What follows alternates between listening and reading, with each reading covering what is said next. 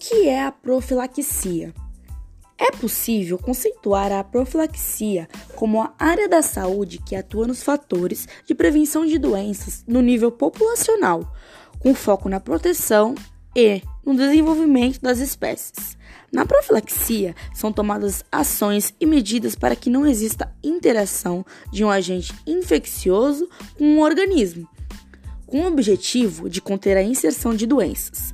E, quando isso não é possível, realizar o controle para que as doenças não se disseminem.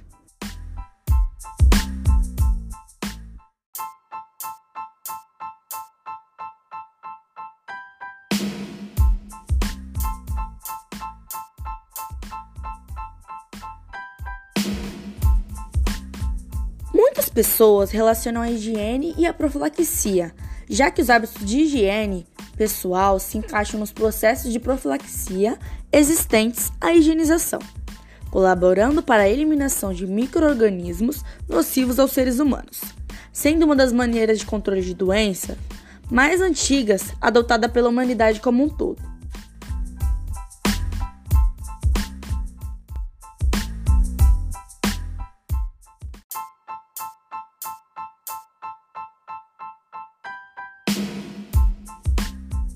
Além da adoção de hábitos sanitários e de higiene com papel profilático, as vacinas também podem ser consideradas técnicas de profilaxia, uma vez que elas são um método eficaz e comprovado de combate à disseminação de doenças contagiosas e não contagiosas, servindo para evitar que a população humana seja acometida por doenças que podem ser evitadas por meio desse tipo de processo.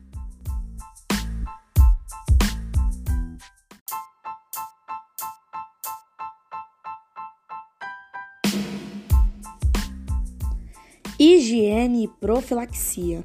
Em um sentido amplo, a higiene pode ser expressada pela limpeza e asseio.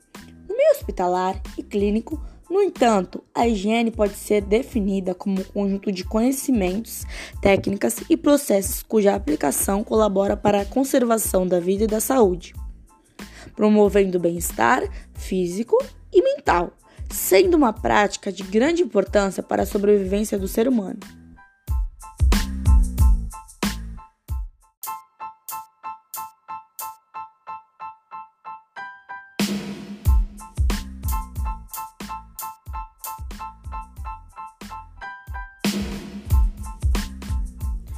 Tendo isso em vista, é possível associar os hábitos de higiene com a profilaxia, já que os cuidados adotados nas práticas de higienização são importantes para evitar doenças e combater o contágio.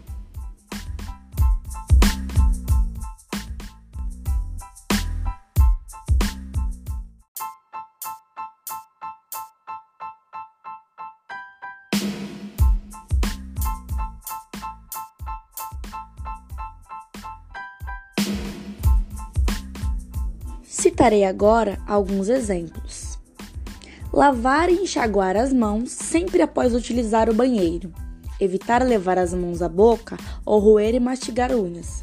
Não coçar os olhos mesmo depois de lavar as mãos.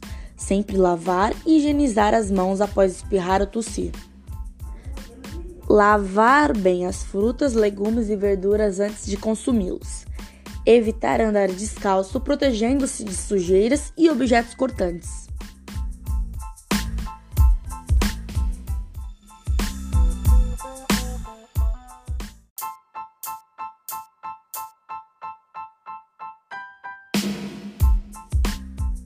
Importante trazer os tipos de profilaxia. Então, eu trouxe a profilaxia pós-exposição. A chamada profilaxia pós-exposição é uma medida de prevenção de urgência à infecção pelo vírus da imunodeficiência humana, HIV, sigla em inglês, hepatites virais e de outras infecções sexualmente transmissíveis.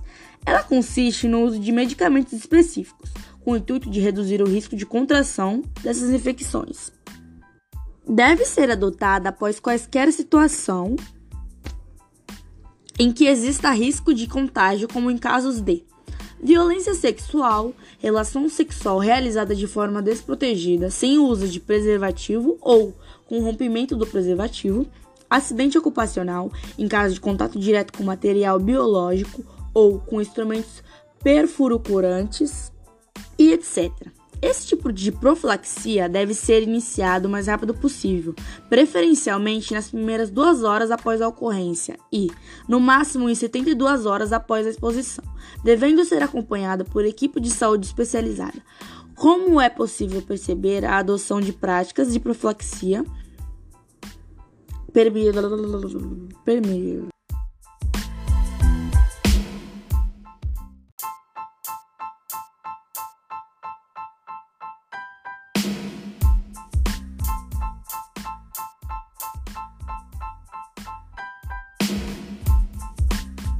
importante trazer os tipos de profilaxia. Então, eu trouxe a profilaxia pós-exposição. A chamada profilaxia pós-exposição é uma medida de prevenção de urgência à infecção pelo vírus da imunodeficiência humana, HIV, sigla em inglês, hepatites virais e de outras infecções sexualmente transmissíveis.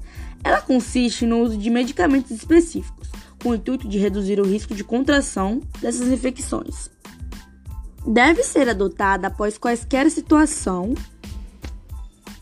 em que exista risco de contágio, como em casos de violência sexual, relação sexual realizada de forma desprotegida, sem uso de preservativo ou com rompimento do preservativo, acidente ocupacional, em caso de contato direto com material biológico ou com instrumentos perfurocurantes e etc. Esse tipo de profilaxia deve ser iniciado o mais rápido possível, preferencialmente nas primeiras duas horas após a ocorrência e, no máximo, em 72 horas após a exposição, devendo ser acompanhado por equipe de saúde especializada.